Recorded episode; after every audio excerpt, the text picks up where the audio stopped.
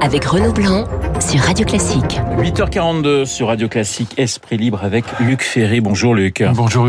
Vous étiez hier à Place du Trocadéro Oui. hein, pour protester contre l'irresponsabilité pénale du meurtrier de Sarah Halimi. Vous avez eu des mots forts, hein, Luc. Vous avez parlé de, de déni de justice. Euh, Oui, oui, je, je suis de ceux qui pensent qu'on n'a pas besoin d'une euh, nouvelle loi, que la, la nouvelle loi ri- risque d'être pire que, que l'actuelle. Je pense que c'est pas forcément une bonne idée. Simplement, je pense que la loi n'a pas été bien appliquée par la Cour de cassation. Alors, on peut en discuter. Je vais pas être démago, c'est pas la peine. C'est la Cour de cassation a parfaitement le droit d'avoir pris ce jugement d'irresponsabilité. C'est son droit. Oui. Mais elle n'était pas obligée de le faire. Et je pense que c'est un mauvais jugement. Elle n'était pas obligée de le faire. Elle pouvait décider tout à fait autre chose pour deux raisons que j'ai expliquées en effet hier. Parce que on n'en parle pas assez. Elles, sont un peu compliquées euh, techniquement, mais c'est facile à comprendre quand même. La première raison, c'est que les psychiatres n'étaient pas tous d'accord entre eux. Il y en avait notamment un, et non des moindres, qui plaidait pour euh, pour la responsabilité partielle, et donc euh, ça permettait d'ouvrir un procès. Et deuxièmement, les magistrats sont souverains. En aucun cas, ils ne sont obligés de suivre l'avis des psychiatres, fut-il majoritaire. Et donc, ils pouvaient parfaitement décider d'ouvrir un procès, d'autant plus qu'on ne leur demandait pas de condamner ou d'acquitter l'assassin de Sarah Halimi. On leur demandait simplement d'ouvrir un procès. Donc, euh, je pense que c'était une mauvaise décision. Et d'autant plus qu'il y a un point qui est absolument in- incompréhensible dans l'argumentation quand on regarde de près, c'est qu'ils se sont, alors que toute leur argumentation repose sur le fait que la question de la source de l'irresponsabilité ne doit pas être prise en compte par le droit français. Est-ce que l'irresponsabilité vient du fait que le gars a fumé un, l'assassin a fumé un pétard ou, ou qu'il a une schizophrénie de fond? C'est pas, c'est pas notre sujet, dit la Cour de cassation. Et pourtant, elle a développé une argumentation que je trouve particulièrement absurde, qui consiste à dire que en fumant du cannabis, l'assassin ne pouvait pas prévoir qu'il allait avoir une bouffée délirante puisqu'il n'en avait jamais eu avant. Donc ils se sont aventurés sur un terrain, ils se sont pris le pied dans le tapis, que normalement euh, toute leur argumentation euh, évacuait. Voilà. Donc c'est un un déni de justice et je comprends que les que les gens soient soient euh, profondément meurtris et choqués. Évidemment bien au-delà de la communauté juive, c'est aussi ce que je suis venu dire hier. Je m'arrête là, pardon, je parle un peu trop longtemps, mais c'est un sujet délicat. C'est que en tant que goy, en tant que non-juif, je me sens tout aussi meurtri que les autres. Je veux dire, quand un juif est assassiné parce qu'il est juif, c'est l'humanité entière, en tout cas ceux qui devraient en faire partie, euh, les humanistes qui euh, qui euh, qui sont meurtris, qui sont choqués, qui sont bouleversés. Alors on va écouter, on va écouter Marek Alter, un écrivain français militant pour la paix et la justice. Il était chez nos confrères de RFI et il revient bien évidemment sur ces manifestations d'hier. On l'écoute. Dans toutes les villes de France, les gens sont mobilisés pour dire non à une décision de justice incompréhensible. Il y a d'autres gens qui se droguent un peu partout en France ou ailleurs, et il faut qu'ils sachent que la drogue ne permet pas de tuer au nom d'une idéologie, d'une haine qu'on porte contre les juifs, les musulmans, homosexuels, les tziganes et ainsi de suite. Alors les magistrats ra- rappellent, hein, Luc, qu'on est dans un pays de droit, qu'il y a des règles, que si l'irresponsabilité pénale est avérée, on ne peut pas juger. euh. Oui, c'est ça. C'est qu'il faut bien comprendre que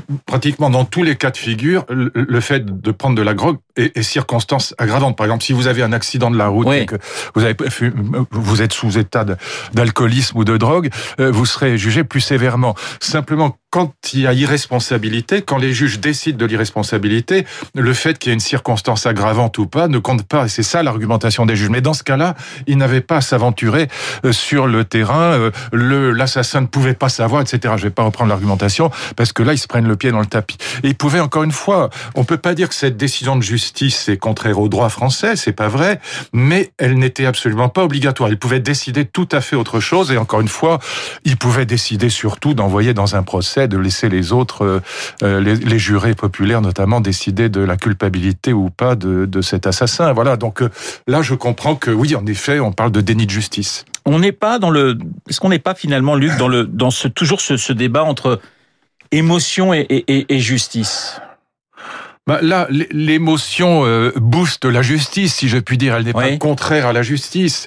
Euh, moi, j'ai des amis qui me qui me disent oui, il faut pas instrumentaliser la justice. Il faut voilà, les, les, les magistrats n'ont fait qu'appliquer le droit. Mais c'est pas vrai. C'est simplement pas vrai. Oui, ils ont appliqué le droit, mais ils auraient pu l'appliquer autrement. Voilà, c'est Ouais. ça. C'est ça que je dis. C'est ça que je suis venu venu dire hier, parce que en effet, à partir du moment où ils reconnaissaient même une part de responsabilité, alors le fait de fumer du cannabis était circonstance aggravante. Il y avait beaucoup de, de policiers politiques hier à, au Trocadéro. Euh, de, il y avait Xavier Bertrand, de, il y avait tous bords d'ailleurs. Il y avait aussi Anne Hidalgo, il y avait des politiques de tous bords, oui, en effet. Oui. Et, et vous êtes, j'imagine, plutôt satisfait de voir qu'il y avait une espèce de, de rassemblement quand même autour de, de cette question qui dépassait les clivages oui. traditionnels, si je puis dire. Bien sûr. Écoutez, moi, je vais vous dire très franchement, j'ai eu un succe à l'applaudimètre sans, sans, Un clivage sur l'antisémitisme, il n'y en a jamais eu beaucoup, faut quand même le dire. Sans, comment dire, sans mérite, c'est simplement parce que euh, je, je, je ne suis, contrairement à ce que je lis souvent sur la toile, je ne suis pas juif, et je pense que ceux qui étaient là étaient contents de voir que justement, contrairement à ce qu'avait dit un écologiste dont je tairai le nom,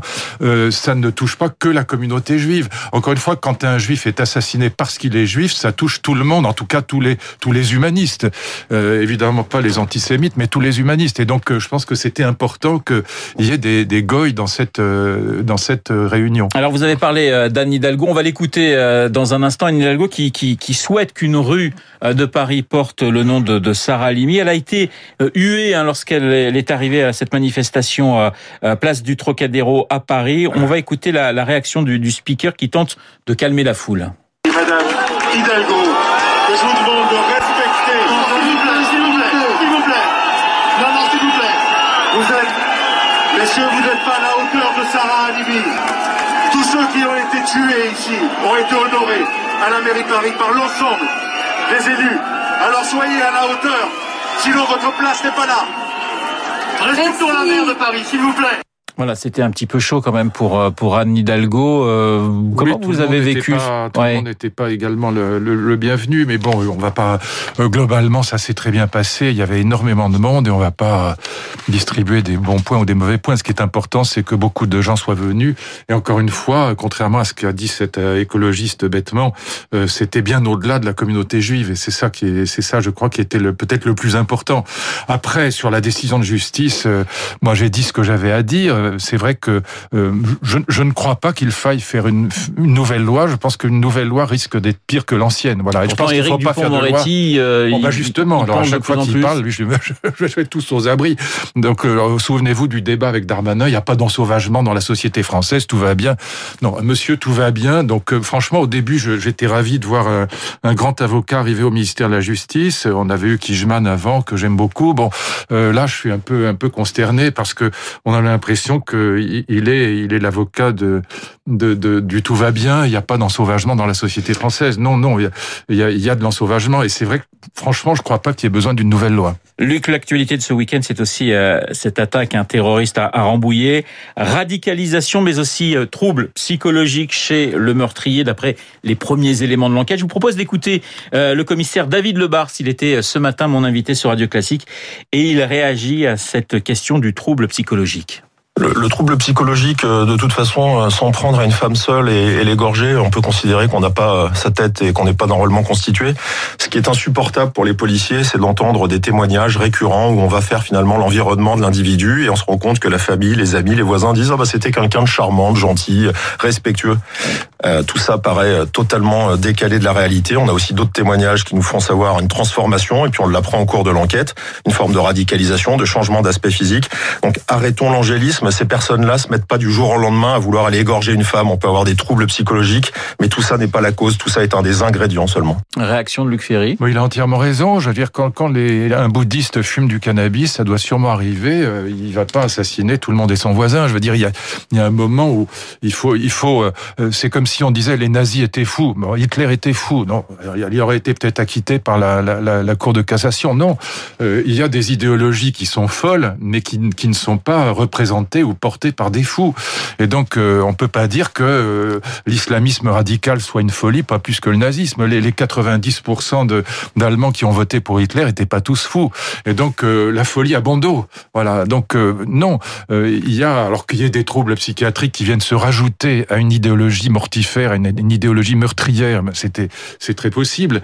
Mais, mais ça, ça n'excuse pas. Et donc, je pense que mettre tout sur le dos de la psychiatrie, ce commissaire a tout à fait raison c'est c'est pas, on n'est pas tout sur le dos de la psychiatrie, hein, d'après les. Non, mais voilà, c'était un type charmant, toute la famille. Non, mais on comprend pas du tout. Il était gentil comme tout. Sauf que après, quand on regarde les choses, on, on s'aperçoit qu'il fréquentait des mosquées salafistes, qu'il était radicalisé, que sur son ordinateur, on va trouver euh, des des des des, des, des navigations sur des, des sites euh, terroristes, etc. Bon, donc euh, que que l'entourage ne s'en soit pas aperçu est une chose, mais qu'on on mette ça sur le dos de la folie ou de la psychiatrie, non, je euh, pas plus que sur le nazisme. On a, on a affaire à des idéologies qui sont viscéralement antisémites, qui sont des idéologies meurtrières, qui visent les autorités, notamment les policiers, et on peut pas expliquer ça simplement par, la, par des crises de, des bouffées délirantes ou des crises de folie. C'est d'ailleurs ça que je reproche à la, à la Cour de cassation, Euh, que que euh, il y ait sous l'effet du hashish une bouffée délirante très bien, mais apparemment d'après tout ce qu'on sait, et je reviens à l'affaire Sarah Halimi, Ouais. il s'agit pas d'une schizophrénie de fond, c'est pas la même chose.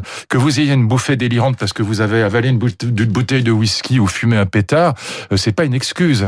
Cette semaine, c'est la, sera la 20e loi antiterroriste qui sera présentée Voilà. en, en, en, Oui. en Conseil des, des ministres. oui. Alors c'est une loi, hein, Guillaume Tabar le, le rappelait dans son édito, euh, qui avait été pensée avant le, le, le drame, euh, bien sûr, de, de, de Rambouillet. Euh, Qu'est-ce que ça vous inspire, une 20e loi pour lutter contre le terrorisme? Bah, si on est optimiste, on peut dire qu'on tire les leçons à chaque fois et qu'on applique. Moi, je, je, malheureusement, je pense pas que ce soit le cas. Je pense que nos services de renseignement manquent de moyens. Euh, J'entendais la présidente de la commission des lois, euh, qui est d'ailleurs l'AREM, euh, euh, dire qu'on avait besoin de, notamment, de renforcer les services de renseignement avec des algorithmes qui permettent de repérer sur la toile les signaux faibles. Je pense que c'est une vraie bonne idée. C'est ça qu'on ne voit pas. Justement, le, le- le commissaire le disait tout à l'heure. L'entourage dit ah mais il était très gentil, on savait pas, il était pas radicalisé, c'était un type bien. Ben on comprend pas pourquoi il est passé à l'acte, il a égorgé quelqu'un. Bon, mais en fait, si on regardait ce qui se passe euh, plus précisément, si on avait des algorithmes qui permettent de saisir sur la toile ce qui se passe, notamment ce qu'on appelle les signaux faibles, peut-être qu'on l'aurait repéré. Donc je pense que c'est du côté. Certainement, on peut pas tout éviter. Hein. Franchement, c'est pas la peine Ouais. de dire des choses euh, fausses. Euh, ce genre de crime, c'est ce genre de meurtre, c'est extraordinairement difficile à prévoir et donc à éviter. Mais il faudrait que les policiers soient toujours en doublette, comme on dit. Il faudrait qu'ils soient toujours deux. Je pense qu'il est souhaitable qu'ils soient armés. Et je pense aussi qu'il faut absolument que nos- nos services de renseignement soient considérablement renforcés. Et puis je pense aussi qu'il faut supprimer, euh, il faut il faut lever l'anonymat sur la toile. Oui, ça c'est votre Ah ben, je pense que c'est euh, vital, oui. cheval de Oui, bataille. oui, c'est- je, je radote, mais vous avez raison de le dire. Mais mais c'est c'est une bonne façon de le dire. c'est une façon élégante de Voilà. le dire. Mais je pense que c'est c'est là, c'est sur la toile qu'on peut. C'est en. Enfin, d'ailleurs, c'est ce que fait la, la NSA aux États-Unis. Alors, on Ouais. peut détester la NSA, euh, à mon avis, à juste titre, à bien des égards. Mais en même temps, sur le sur le renseignement, ils font quand même un travail qui est assez utile et on pourrait, en tout cas, dans ce qu'il a de positif, s'en inspirer pour repérer les signaux faibles sur la toile. La sécurité, ça sera l'un des thèmes euh, certainement Oh bah oui. central de, de, de, la présidentielle. Oui. 85% des Oui. Français, en tout cas, le, en tout cas, le pensent. Est-ce qu'on va pas assister, comme tous les cinq ans, une espèce de surenchère hein, sur cette question-là, qui est quand même assez touchy, si je puis dire? Oui, c'est pour ça qu'il faut être. euh, Enfin, c'est c'est très important que les candidats à l'élection présidentielle soient euh, sur ce sujet extrêmement rigoureux. C'est du reste leur intérêt. Je pense en particulier à Xavier Bertrand, donc à celui qui va probablement représenter la droite républicaine.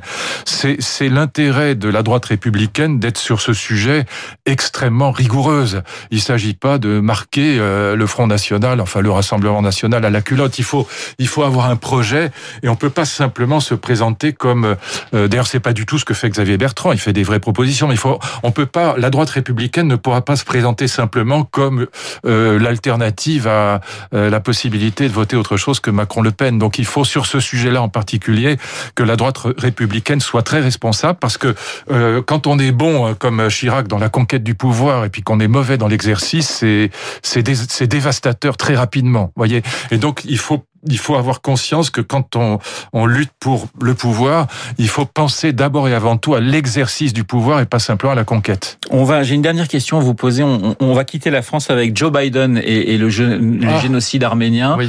Euh, on allait presque dire enfin, mais Oui. euh, cela étant, euh, Oui, je crois que c'était fait depuis longtemps. D'ailleurs, j'étais surpris. Ouais, voilà, c'était fait par le Congrès, mais pas encore véritablement Oui. par la par la Maison Blanche. Oui. Voilà, c'est pour vous, c'est très politique. C'est une, une une nouvelle flèche euh, vers euh, Erdogan ou, ou, ou Mais non, parce qu'en même temps, il rétablit les, les relations avec la Turquie, dont je rappelle qu'elle fait partie de l'OTAN. Donc c'est assez compliqué. Il a, il a joué sur les deux tableaux. Il était vraiment dans le dans le en même temps. Si on avait le temps, peut-être la prochaine fois, il faudrait parler des deux mesures phares de, de, de Joe Biden sur, sur le climat et sur la relance de l'économie, et puis sur le fait que les États-Unis, malheureusement, quittent l'Afghanistan. Ça, c'est une vraie catastrophe. Il nous reste, il nous reste 5-6 secondes. Donc pour vous, j'allais dire, le, le, premier bilan de Joe Biden, il est mitigé ou, ah, ou oui, il... je, je, le trouve assez désastreux sur l'Afghanistan notamment et sur, et sur le, la contradiction qu'il y a entre mettre 2 milliards de dollars pour relancer l'économie capitaliste, donc le, parce que ce que je, je, je trouve très bien, d'accord, mais comment on fait dans ce cas-là pour, euh, pour faire de l'environnement? Je veux dire, il faut qu'on nous explique comment on concilie la relance de la croissance et du développement et du capitalisme néolibéral avec une politique environnementale. Je dis pas que c'est impossible, mais là, on est complètement dans le bleu. Ouais, je, vous, je vous promets qu'on parlera de Joe Biden plus longuement avec vous, Luc, un, un prochain lundi. Luc Ferry, comme tous les lundis sur l'antenne de Radio Classique. Merci d'avoir été Merci, mon invité. Il est 8h57 dans un instant. La météo.